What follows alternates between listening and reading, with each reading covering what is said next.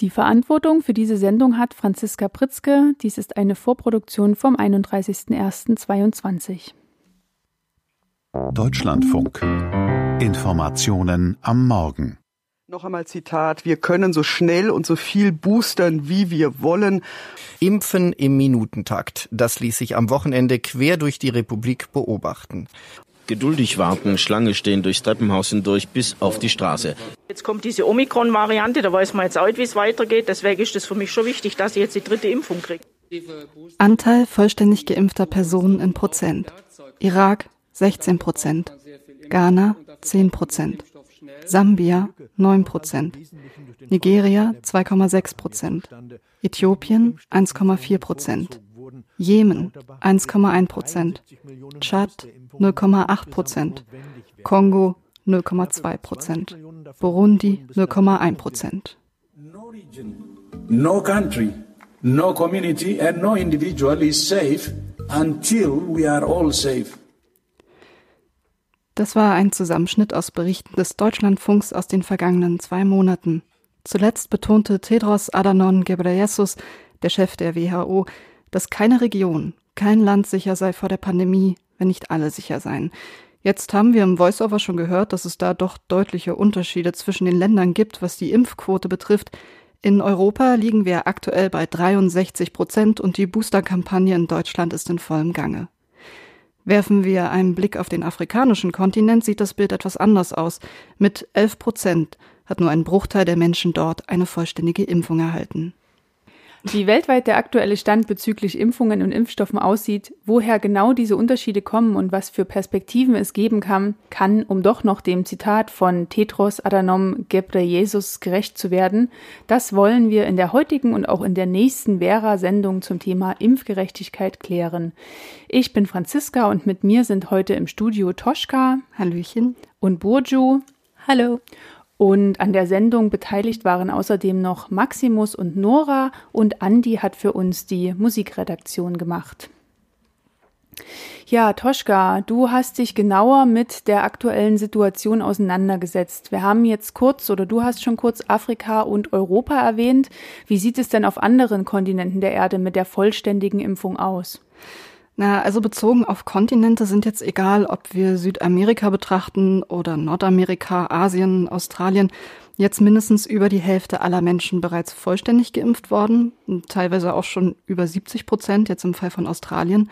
Nur Afrika sticht da mit den deutlich geringeren Zahlen raus, liegt auch weit unter dem weltweiten Durchschnitt von 61 Prozent. Und wenn wir uns einzelne Staaten ansehen, wie sieht's da aus? Zwischen einzelnen Ländern, teilweise auch direkten Nachbarstaaten, sehen wir drastische Unterschiede. Der Iran zum Beispiel liegt mit der Quote durchaus im weltweiten Durchschnitt und es wurde jetzt auch schon mit der Drittimpfung begonnen, während im Nachbarstaat Pakistan nur jede zehnte Person vollständig geimpft ist und Drittimpfungen gar nicht in den Statistiken auftauchen. Und ähnlich verhält es sich zwischen verschwindend geringen Quoten in Haiti und im Vergleich dazu der Dominikanischen Republik, wo über die Hälfte der Bevölkerung vollständig geimpft ist. Also betrifft die Situation nicht nur den afrikanischen Kontinent? Es gibt weltweit immer wieder Länder, in denen nur ein sehr kleiner Anteil der Bevölkerung vollständig geimpft ist. Aber wenn wir uns die Statistiken anschauen, ballt es sich deutlich auf dem afrikanischen Kontinent. Die Impfquoten sind sehr niedrig, teilweise sind auch Mitarbeitende im Gesundheitswesen mit direktem Kontakt ungeimpft. Bei den Zahlen ist aber auch immer im Hinterkopf zu behalten, dass gemeldete Impfquoten nicht immer tagesaktuell sind, sondern es bei einigen Ländern auch zu Verzögerungen von mehreren Wochen kommen kann. Okay, einerseits sind die Impfquoten weltweit sehr unterschiedlich, das hast du jetzt schon betont. Ein anderer Punkt sind die Herstellerinnen der Impfstoffe. Wird denn überall so flächendeckend BioNTech verimpft wie in Deutschland? Ja, tatsächlich sind in der ganzen EU, nicht nur Deutschland, die meisten verabreichten Dosen der Impfstoff von Pfizer und BioNTech.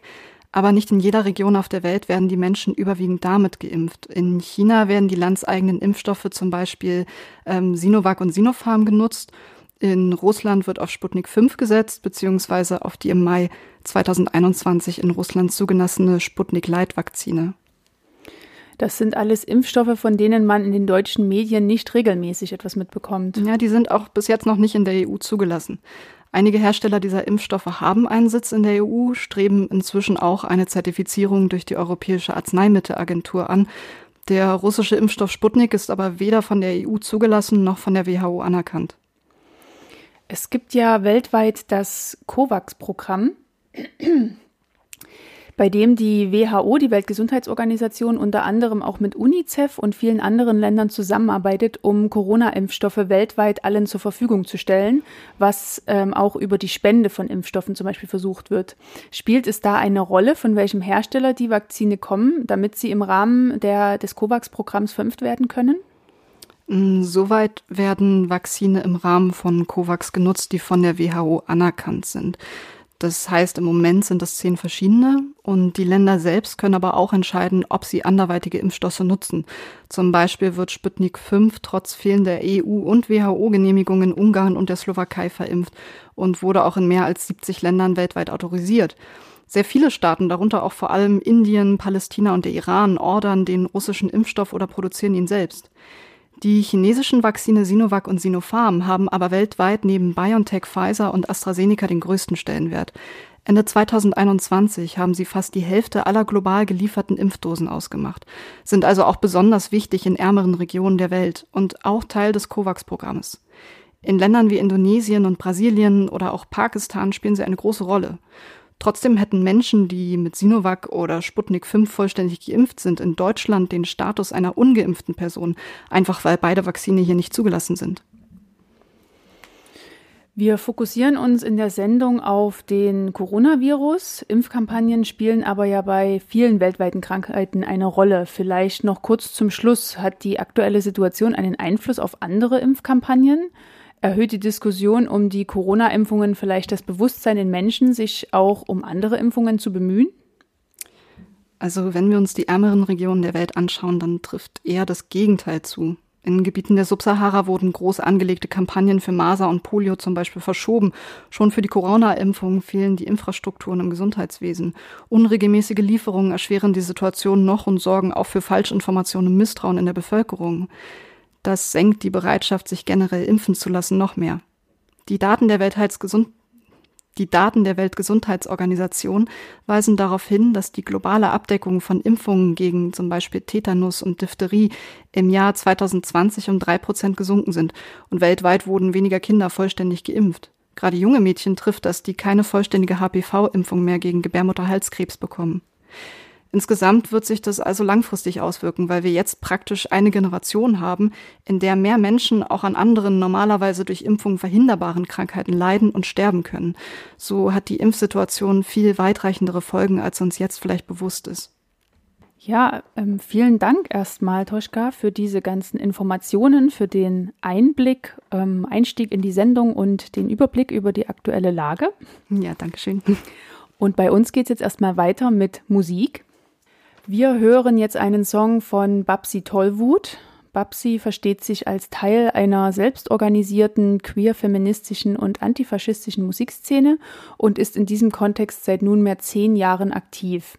Der Song, den wir gleich hören, heißt Analyse und Genick und damit liefert Babsi Tollwut einen brandaktuellen, hymnenartigen Soundtrack, der an unsere gesamtgesellschaftliche Verantwortung appelliert, Zivilcourage zu beweisen und sich gegen menschenverachtende Ideologien zu behaupten.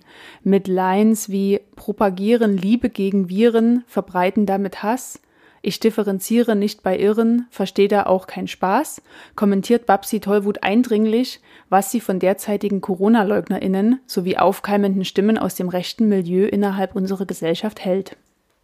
Am 27. Januar haben wir mit Dr. Andreas Wolf vom Medico International ein Interview zum Thema Impfgerechtigkeit geführt. Seit 1968 leistet Medico Hilfe für Menschen in Not und setzt sich mit lokalen Partnern gegen die strukturellen Ursachen von Armut und Ausgrenzung ein. Jetzt hören wir uns das Interview mit Dr. Wolf an. Hallo, äh, können Sie bitte sich kurz vorstellen? Ja, hallo Frau Bollert, sehr gerne. Mein Name ist Andreas Wolf. Ich arbeite für eine Hilfsorganisation, Hilfs- und Menschenrechtsorganisation Medico International. Ich bin Arzt und jetzt seit vielen Jahren, seit über 20 Jahren auch im Bereich ähm, globale Gesundheitspolitik als Referent für Medico. zuständig. Warum schaffen es die Unternehmen und reichen Länder nicht, die Impfstoffe zu globalen öffentlichen Gütern zu machen? Das liegt zentral daran, dass nach wie vor Impfstoffe vor allem als private Eigentum, Eigentum auch der Unternehmen gesehen wird und verstanden wird. Derjenigen, die sie produzieren, die selber bestimmen können, wo sie produziert werden, zu welchem Preis sie verkauft werden. Und das wird auch unterstützt von den reichen Ländern, von den Ländern, in denen eben diese Unternehmen ansässig sind. Ganz aktuell bei uns in Deutschland ist das eben die Firma BioNTech. Und eben dieses, das ist das, was die, ähm, was letztlich die Debatte auch ist, auch die Auseinandersetzung in der Frage nach den Patenten, nach der Frage nach den geistigen Eigentumsrechten für diese wichtigen, äh, überlebenswichtigen Stoffe, die eben auch mit viel öffentlichen Mitteln gefördert wurden und überhaupt erst hergestellt wurden. Ja, ich denke, das, das ist der, der, der Kern, sozusagen, wenn man ein öffentliches, globales Gut haben will, dann muss man eben dafür sorgen, dass auch alle Menschen Zugang zu diesem Gut haben. Und das passt nicht zusammen mit der Idee, dass diese Güter letztlich doch Eigentum bleiben von denjenigen, die sie herstellen und denen, die sie bezahlt haben in der Herstellung. Wie wiegt sich die ungleiche Verteilung von Impfstoffen auf die aktuelle Gesundheitssituation in den reichen Ländern aus? Ja, in den reichen Ländern wirkt es sich vor allem dadurch aus, dass die Pandemie deutlich verlängert wird, solange nicht alle Menschen auf der Welt Zugang zu den Impfstoffen haben. Es wurde zwar immer wieder gesagt, die Pandemie ist erst zu Ende, wenn sie für alle zu Ende ist. Und weil eben nicht alle Zugang zu den Impfstoffen haben, deswegen äh, endet sie auch nicht so schnell. Und deswegen hat es auch für uns weitere Folgen, obwohl bei uns ja die Impfstoffversorgung gut ist und eben alle, die wollen, tatsächlich sich auch vor dem ähm, Virus mit den Impfstoffen schützen können. Mir ist ein interessanter Satz aus Ihrem Artikel Halten die Patente aufgefallen. Sie schrieben, und weltweit hat sich aus den Erfahrungen der Kämpfe für den Zugang zu AIDS-Medikamenten vor 20 Jahren eine neue Bewegung gebildet, die gegen dieselben Patentgesetze kämpft, die damals schon umkämpft waren. Ähm, und meine Frage lautet, wer kämpft gegen die Patentgesetze? Die Patentgesetze sind sozusagen ein Teil der Welthandelsorganisation, der Regeln bei der Welthandelsorganisation. Diese Patentgesetze legen fest, dass alle Länder auf der Welt ähm, Patentschutz anerkennen müssen. Das heißt, Patentschutz heißt, dass die ursprünglichen Hersteller der, ähm, der Medikamente oder auch der technischen Geräte, die sie entwickeln, für 20 Jahre lang das einzige, das Monopol darauf haben, diese äh, Produkte zu verkaufen oder es nur in Lizenzverfahren an andere abgeben dürfen, so dass ähm, tatsächlich sie 20 Jahre lang eine Art Monopol und damit auch selbst den Preis bestimmen können dafür. Das ist der Kern der Patentidee und das heißt, dass man die Investitionen, äh, die man in eine neue Erfindung gesteckt hat, in dieser Zeit zurückbekommen kann.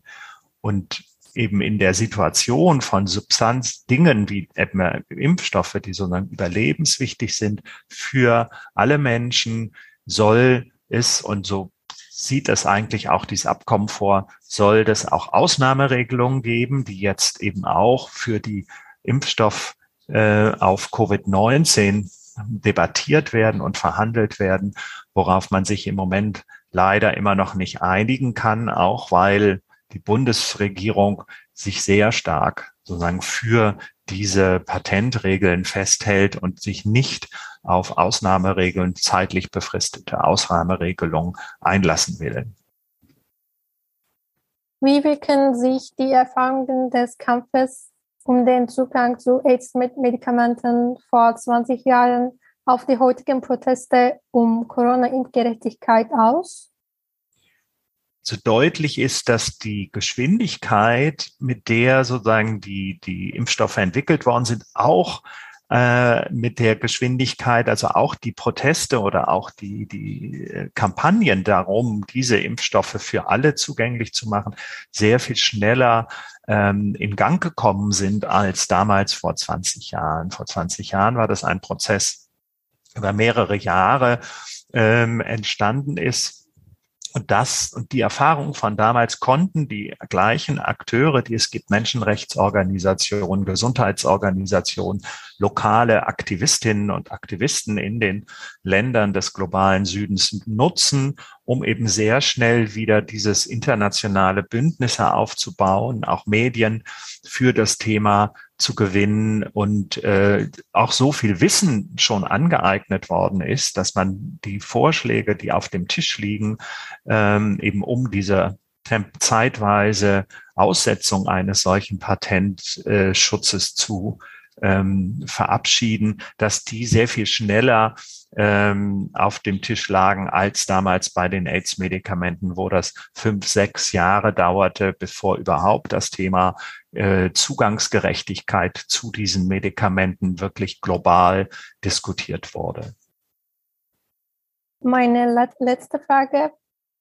Was würden Sie ändern, wenn Sie ab jetzt die Verantwortung für die globale Impfpolitik hätten?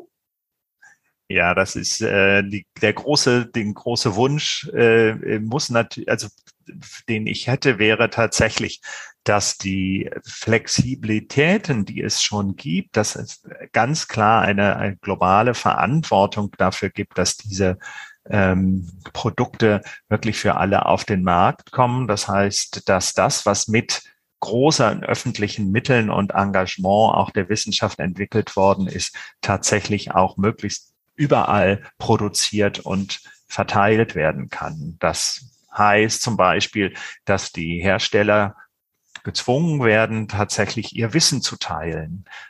Das kann man in einem, einem sogenannten Patentpool machen, der auch vorgeschlagen worden ist von der Weltgesundheitsorganisation, in dem freiwillige Lizenzen eingebracht werden. Man kann es machen mit dem, mit dem TRIPS Waiver, dem, also dem Aussetzen dieser Patentrechte bei der Welthandelsorganisation. Man muss vor allem auch natürlich in Ländern, die keine eigene Impfstoffproduktion haben, wirklich systematisch Technologietransfer machen. Man muss sozusagen in, äh, in auch Förderung betreiben dafür, dass es nicht nur an einzelnen Orten in der Welt möglich ist, Impfstoffe zu produzieren. Das ist eine ganze strukturelle, also dass man auch tatsächlich nicht nur anfängt, Impfstoffe zu spenden, die jetzt gerade übrig sind bei uns. Das ist das, was ja bei uns viel diskutiert worden ist. Bei uns gibt es zu viele Impfstoffe. Kann man die jetzt noch schnell mal nach Afrika bringen, damit sie da verimpft worden sind? Das ist keine langfristig nachhaltige Lösung, sondern es muss notwendig, es muss sich vor Ort, regional, auch in der Welt tatsächlich ähm, möglich sein, Impfstoffe zu produzieren, das Wissen darum, wie das geht, auch tatsächlich zu teilen. Und damit ähm, dann auch in der Lage zu sein, dass alle Menschen den Zugang zu diesen Impfstoffen und natürlich auch Medikamenten, diagnostischen Tests, dem ganzen technischen äh, Notwendigkeiten, die wir brauchen, ähm, um gute Gesundheit zu gewährleisten für die Menschen, die sie brauchen. Das geht natürlich über die Impfstoffe auch ganz stark hinaus. Ähm, und auch bei den Impfstoffen braucht man ja ein Gesundheitssystem, das dann auch die Impfstoffe zu den Menschen bringt. Und das heißt eben, da müssen ganz viele Akteure miteinander gut kooperieren, auch in den jeweiligen Ländern. Das braucht eine Aufklärungsarbeit, das braucht natürlich auch Werbearbeit für diese Impfstoffe. Das sehen wir ja bei uns auch. Das ist manchmal nicht einfach, ähm, die komplizierten Themen von Gesundheitsschutz tatsächlich auch den Menschen so nahe zu bringen, dass ihnen deutlich ist, warum es so wichtig ist, dass alle ähm, sich gemeinsam schützen vor einer solchen Gefährdung durch ein, eine Pandemie. Vielen Dank für die Teilnahme. Ja, ich hoffe, dass das äh, sonst können gerne auch noch mehr fragen, wenn jetzt, wenn Sie das hinterher nochmal ähm, ergänzen wollen. Aber sonst freue ich mich. Vielen Dank für die. Ich hätte noch eine ja. Frage, weil, ähm, weil Sie sagten, dass dieser Patentschutz für 20 Jahre für Sachen, also für irgendwelche Dinge, sage ich jetzt mal, gilt. Und ich dachte aber bei Medikamenten, dass das nur fünf Jahre sind. Nein, es sind tatsächlich, ja, ja. Na, es gibt zu, es gibt verschiedene Ebenen, es gibt verschiedene ähm, geistige Eigentumsrechte. Es gibt auch ähm, die Fünfjahresregel ähm, bezieht sich häufig auf ähm, Datenschutz, auf eine bestimmte Form auch von dem, dem, dem, dem Wissen, dass zum Beispiel, also die, die Daten, die zum Beispiel bei den Prüfungen der Medikamente ähm, angefallen sind und die die Voraussetzung sind für die Zulassung, dass solche Zulassungsdaten ähm, tatsächlich nur noch weitere fünf Jahre gesichert werden. Ähm, aber der, der, der eigentliche Patentschutz auf die Produkte ist 20 Jahre. Das heißt aber nicht, das heißt häufig melden äh, Unternehmen Patente an in einer frühen Phase der Entwicklung. Das heißt, weit vorher, bevor sie die, die Produkte dann tatsächlich auf den Markt bringen. Und deswegen ist die Restlaufzeit der Patentzeit oft deutlich kürzer als 20 Jahre. Aber das hat etwas damit zu tun, wie natürlich Unternehmen versuchen, frühzeitig ihre Entwicklungen und Erfindungen tatsächlich zu sichern. Und deswegen gibt es verschiedene Ebenen dieses, ähm, dieser geistigen Eigentumsrechte, wie, wie das Gesamtes äh, der gesamte Komplex heißt, Patente sind ein Teil davon. Es gibt die, die Trademarks, also es gibt die, die Handel, also die, die Namensrechte, es gibt eben die, die, ähm, die Geschäftsgeheimnisse in der Produktion, die auch darunter fallen ähm, und solche Zulassungsdaten zum Beispiel. Und das sind, das sind eben äh, viele Ebenen, auf denen diese, diese äh, Dinge geschützt werden. Und was ist das, was ist das Hauptargument äh, der Bundesregierung, daran festzuhalten? Jetzt in Bezug auf Impfstoffe? Genau, also der, das eine Hauptargument für das gesamte Patentsystem ist immer, dass das äh, die, die Garantie dieser Patent, dieses Patentschutz und der Gewinne, die man damit dann macht, wie wir jetzt ja sehen bei BioNTech, die die 17 Milliarden Euro, glaube ich, im, im 2021 Gewinn gemacht haben dass das gerechtfertigt, dass das sozusagen die Investition in neue Entwicklung ähm, die Voraussetzung ist. Das heißt, Argument ist immer, die Unternehmen würden nicht nach neuen Dingen forschen, wenn sie diese Gewinnoption nicht mehr hätten hinterher.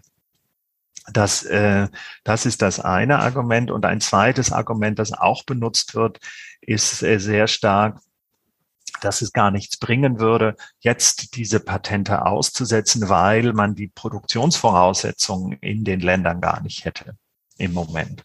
Und das ist natürlich ein, ein, ein widersprüchliches Argument, denn wenn man jetzt tatsächlich, wenn, wenn das so wäre, dann könnte man die Patente ja auch freigeben ähm, noch dazu, da diese Patentfreigabe ja tatsächlich immer nur von einzelnen Ländern dann Option, eine Option für jedes Land selbst ist.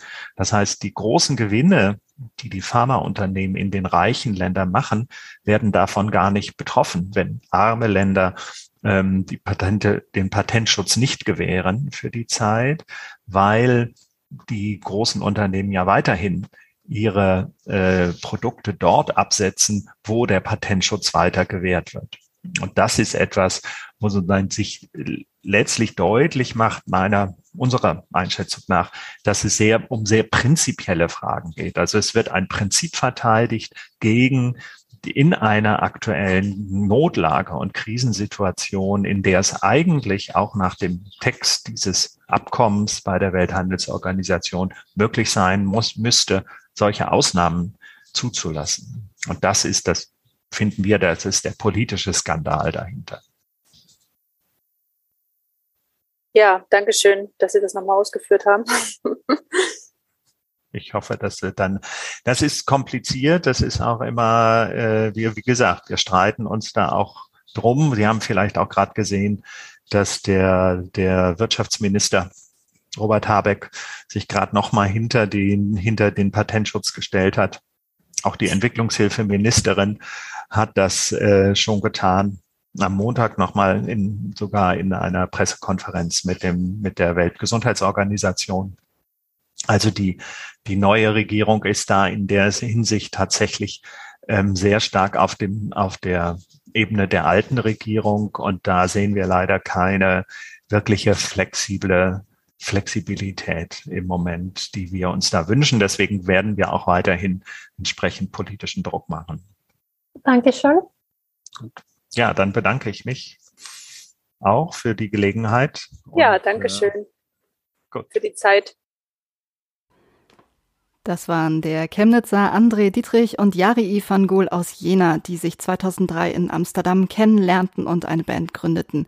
Die Texte des Duos sind vor allem deutsch- und englischsprachig und sie singen aber auch auf Spanisch und Französisch. Alles ist meins ist aus der Perspektive des Kapitalismus geschrieben. Im Songtext heißt es, mir gehört jede Idee, mir gehört jeder Gott, mir gehört jede Bank und mir gehört alles Gold, mir gehört all dein Geld. Und genau darum geht es auch bei unserem Thema Impfpatente, nämlich sehr viel Macht und sehr viel Geld. Ihr hört Vera, das Verquerradio aus Greifswald zu Themen globaler Gerechtigkeit. Und unsere Sendung könnt ihr in allen geraden Kalenderwochen donnerstags 9 Uhr morgens bei Mediatop Radio hören, sowie auch am ersten und dritten Mittwoch im Monat äh, beim Radio Loro. Ihr könnt es einerseits auf UKW hören, andererseits aber auch im Livestream. Wenn ihr die Sendung verpasst habt, gibt es die Möglichkeit, sie nachzuhören in der mmv-mediathek.de sowie auf unserer Internetseite als Podcast-Version bildung-verquer.de slash radio. Ja, heute geht es in unserer Sendung um das Thema Impfgerechtigkeit und wenn ihr gerade erst eingeschaltet habt, dann habt ihr schon ein bisschen was verpasst, nämlich den Beitrag von Toschka. Sie hat einen Überblick gegeben über die Impfquoten weltweit und auch welche Impfstoffe so verwendet werden. Ähm, außerdem haben wir gerade vor der Musik ein Interview gehört mit Andreas Wolf von Medico International. Das hat Bojo mit ihm geführt zum Thema Patentgesetze und Impfgerechtigkeit beziehungsweise Ungerechtigkeit. Und später in der Sendung haben wir auch noch einen Kommentar von Maximus zur ungleichen Verteilung von Impfstoffen zwischen den Ländern des globalen Nordens und Südens. Aber jetzt geht's erstmal weiter mit Musik. Die Rapperin Nura macht sich besonders in der LGBTQ-Szene stark. 2018 war sie auf dem Plakat für den Christopher Street Day in Berlin zu sehen. Außerdem kämpft sie engagiert gegen Rechtsextremismus und zeigt sich auf Demos. 2018 trat, sich, trat sie auf einem Solidaritätskonzert gegen die Rechtsradikalen Ausschreitungen in Chemnitz auf. Ihr Motto lautet, sei nicht scheiße zu anderen Menschen, sei nicht homophob oder sexistisch. In ihrem Song Fair spricht Nora Themen wie Sexismus und Rassismus an und weist bewusst auf die Missstände in der Gesellschaft hin. Wir haben den Song für diese Sendung ausgewählt, weil wir die aktuelle ungleiche Verteilung von Impfstoff sehr unfair finden. Hello everyone and welcome to today's episode where I will be making a commentary on the vaccination crisis in the global south. In today's episode I will um, critically examine the causes of this crisis and also give some opinions about possible solutions to this. If uh, you probably listened to our previous show, we spoke about the data and we gave the statistics on the vaccination status around the world. Hallo und herzlich uh, willkommen zu unserer heutigen Folge, in der ich einen Kommentar geben werde über die Impfkrise im globalen Süden. In der heutigen Folge uh, werde ich mich kritisch mit, der, mit den Ursachen dieser Krise auseinandersetzen und auch einige Meinungen über mögliche Lösungen dazu abgeben. Wenn ihr uns zugehört habt, haben wir über die Daten gesprochen und die Statistiken uh, über den weltweiten Impfstatus Status. Wir haben auch verschiedene Regionen verglichen und es ist überraschend, dass in einigen Ländern weniger als ein Prozent der gesamten Bevölkerung gegen den Coronavirus geimpft ist ist. Ein Blick auf den Covid-19-Impftracker der Weltgesundheitsorganisation zeigt beispielsweise, dass in Burundi, was ein kleines Land in Südafrika ist, weniger als ein Prozent der Bevölkerung vollständig geimpft ist. Während einige Länder hohe Impf Impfraten wie 50 Prozent erreichen konnten, haben andere damit zu kämpfen und tun sich schwer, ein Prozent zu impfen. Warum ist das wichtig? Die Antwort ist ganz einfach. Die größte Bedrohung, der wir alle ausgesetzt sind, ist die Ausbreitung und Mutation von Covid insbesondere in und aus ungeimpften Ländern. Auf globaler Ebene hat das Auftreten neuer Varianten, wie wir es bei den Delta- und Omikron-Varianten gesehen haben, deutlich gemacht, wie vernetzt die Welt ist und dass neue Varianten, die überall auftauchen, eine Bedrohung für alle darstellen. Deshalb müssen wir uns sehr wichtige Fragen stellen, denn obwohl die Wissenschaftlerinnen und die Forschung die Covid-19-Impfstoffe so schnell entwickelt haben, Warum haben wir nach zwei Jahren noch immer keine globale und angemessene Versorgung? Was ist die Ursache für dieses Ungleichgewicht bei den Impfraten? Hier sind einige Punkte, die meiner Meinung nach die Ursachen sind. The first one is patent and intellectual property rights. Later on in the show, we will be having a guest who der erste Punkt sind Patente und geistige Eigentumsrechte. Später in der Sendung werden wir einen Gast haben, der ein Experte auf diesem Gebiet ist und ausführlich über das Thema Patente und geistige Eigentumsrechte sprechen wird. Aber meine Meinung ist diese. Die Lösung einer globalen Pandemie dieses Ausmaßes, bei der kein klares Ende in Sicht ist, ist eine Aufgabe, die über die Anstrengungen einer einzelnen Person, eines Unternehmens, eines Staates hinausgeht. Sie erfordert Solidarität und die kollektive Anstrengung aller Beteiligten.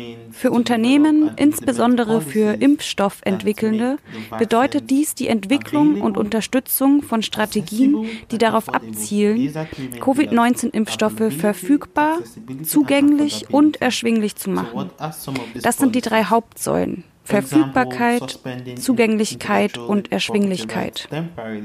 Im Hinblick auf die Covid-19-Pandemie könnten solche Maßnahmen daher Folgendes umfassen. Die Aussetzung der Rechte an geistigem Eigentum, Austausch von Wissen und Technologie, Ausbildung von mehr qualifizierten Herstellern, um die Produktion zu steigern, Gegenwärtig gibt es zahlreiche Initiativen der WHO und anderer Interessensgruppen zur Bündelung von Ressourcen, um die Produktion und die gerechte Verteilung von Covid-19-Impfstoffen zu beschleunigen. Doch leider erhalten sie nicht die nötige Unterstützung und Aufmerksamkeit. Eine andere Idee wäre, Zentren einzurichten für den Transfer der mRNA-Impfstofftechnologie, die den Herstellern insbesondere in Ländern mit niedrigem und mittlerem Einkommen entsprechende Schulungen anbieten. All diese Maßnahmen können, wie von verschiedenen Expertinnen vorgeschlagen, die Kapazität zur Herstellung von Covid-19-Impfstoffen erheblich verbessern und ausweiten und somit die Produktion steigern, was meiner Meinung nach den weltweiten Zugang zu diesen Instrumenten Instrumenten verbessern kann.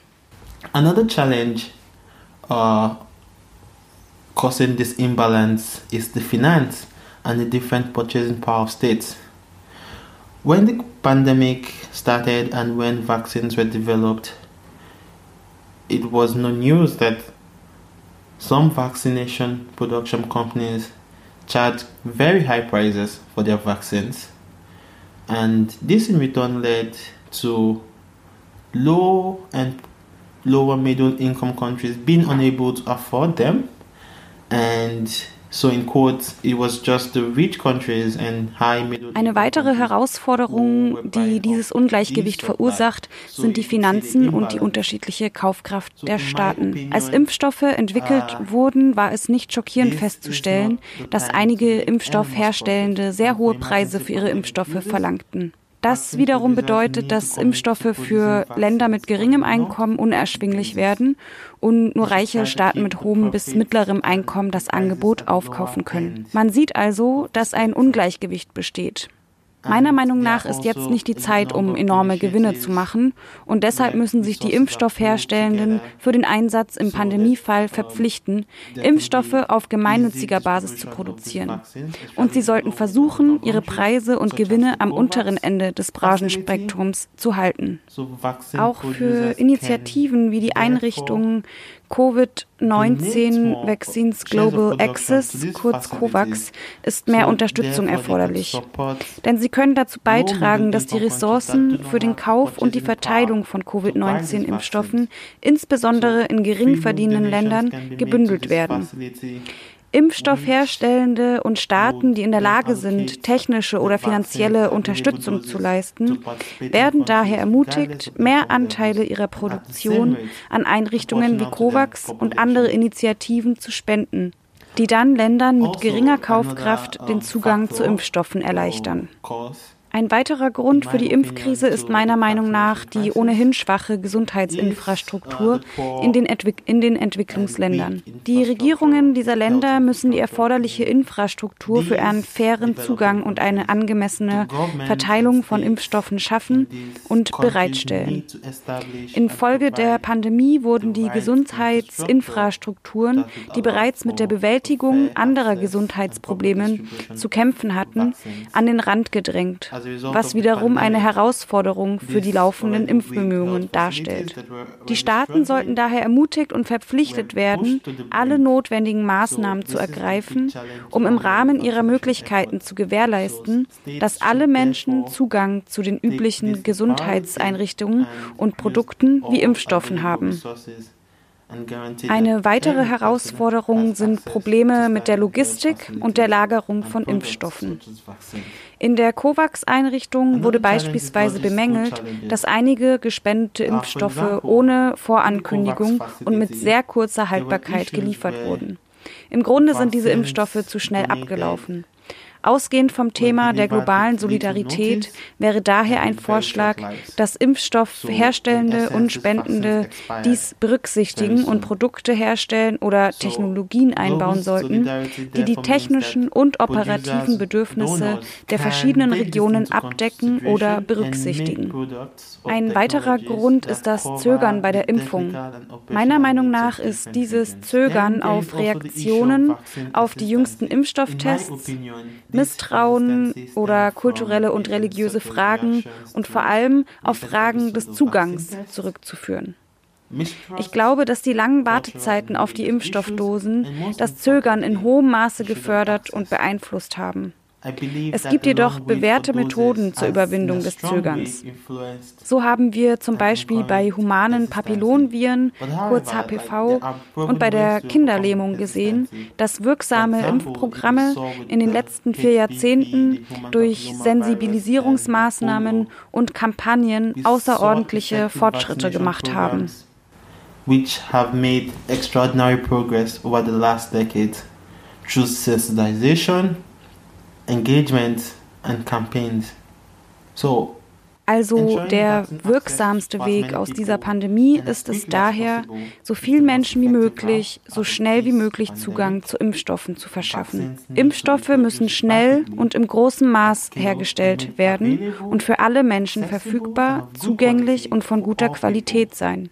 Dies sollte für die Staats- und Regierungschefinnen in aller Welt, insbesondere in den größten Volkswirtschaften der Welt, Priorität haben. Und sie sollten nicht zulassen, dass das Profitmotiv die globale Gesundheit und Gerechtigkeit untergräbt. Der Schutz des Rechts auf Leben und Gesundheit der Menschen durch die Gewährleistung des gleichberechtigten Zugangs zu Covid-19-Impfstoffen und anderen Gesundheitsprodukten ist das Richtige, insbesondere in einer Zeit, in der die Welt mit anderen Herausforderungen wie Armut, Hunger, Klimawandel und Ungleichheit konfrontiert ist. Die Zivilgesellschaft kann die Regierungen dazu bringen, ihre Macht für Veränderungen einzusetzen. Der private und der öffentliche Sektor können sowohl Impfdosen als auch Finanzmittel spenden. Die Herstellenden können ihr geistiges Eigentum teilen, um die Impfstoffproduktion zu beschleunigen. Die Regierungen können ebenfalls Impfstoffdosen zur Verfügung stellen. Sie können helfen, die Finanzierung zu sichern und, was am wichtigsten ist, alle Hindernisse für eine gerechte Verteilung zu beseitigen. Thank you for your time today. I hope you had two information. Ihr habt gerade den Song Tysk G von Seal and Ardor gehört. Seal and Ardor ist ein Musikprojekt, das von Manuel Gagneux 2013 gegründet wurde. Es ist ein recht düsterer Song, der ein, ja, eine, eine düstere Episode aus dem medizinischen Bereich schildert oder sich darauf bezieht. Ähm, der Song bezieht sich nämlich auf die Geschehnisse in einer Gemeinde in Alabama namens Tuskegee, wo AfroamerikanerInnen von 1932 bis 1972 als ja quasi Versuchskaninchen in einer menschenverachtenden Studie benutzt wurden. Die Studie untersuchte die Auswirkungen einer unbehandelten Syphilis und 399 Schwarze und 200 weitere Männer nahmen an dieser Studie unwissend teil. Sie wussten nicht, dass sie an Syphilis erkrankt waren. Sie wurden nicht medizinisch behandelt, sondern sie ja, dienten nur dem Untersuchungszweck. Ja, ein ähm, düsteres Kapitel. Ähm, hoffentlich ist es nicht ähm, ganz so düster wie dieser Song, was ähm, uns das Thema ja, Impfen, Impfgerechtigkeit und globale Pandemie noch bescheren wird. Ähm, heute in unserer Sendung ging es darum, um Impfgerechtigkeit. Wir hatten verschiedene Beiträge und auch in der nächsten Sendung werden wir uns nochmal mit diesem Thema beschäftigen. Also schaltet gerne wieder ein. Aber für heute verabschieden wir uns noch mit einem weiteren Lied. Ja, und wir sagen Tschüss aus der Sendung mit dem früheren Sprachrohr des linksalternativen Spektrums. Tonsteine Scherben war eine der ersten und erfolgreichsten deutschen Rockgruppen der 1970er und frühen 1980er Jahre, die vor allem sozialkritische deutschsprachige Texte in der Rockmusik verwendete. Das Lied und das Album Keine Macht für Niemand wurde 1972 veröffentlicht.